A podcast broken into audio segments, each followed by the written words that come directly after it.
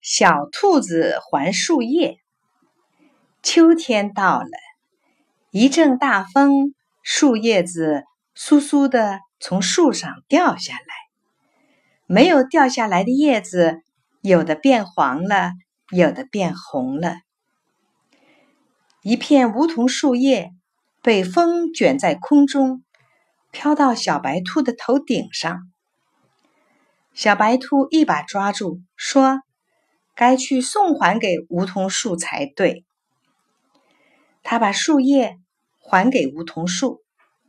梧桐树说：“谢谢你，我不要了。”小白兔奇怪的问：“为什么呢？”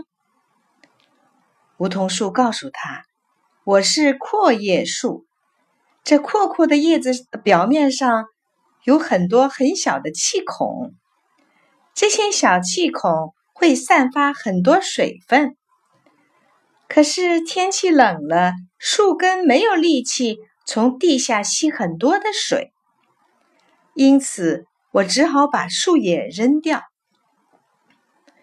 正好一阵风吹过，梧桐树一抖，树叶又纷纷的落下来。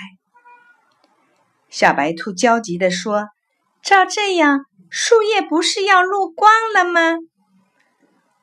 梧桐树笑着说：“这是一种过冬的保护方法。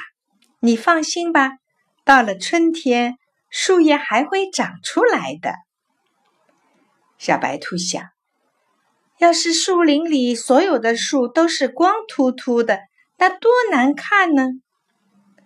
他去问桂花树：“桂花树大婶儿。”你是阔叶树，树叶会落光吗？桂花树答道：“我的树叶虽然是阔叶树，叶子表面气孔气孔也很多，可是跟梧桐不一样。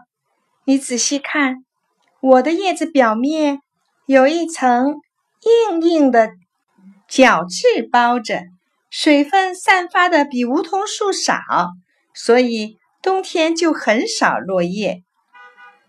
小白兔又问松树：“松树公公，你呢？”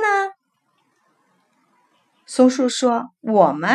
你瞧，我的树叶像根针，气孔少，水分散发很少很少，所以很少落叶。”小白兔这才放心了。春天一到。小白兔果然看见梧桐树上长出新的嫩叶来了。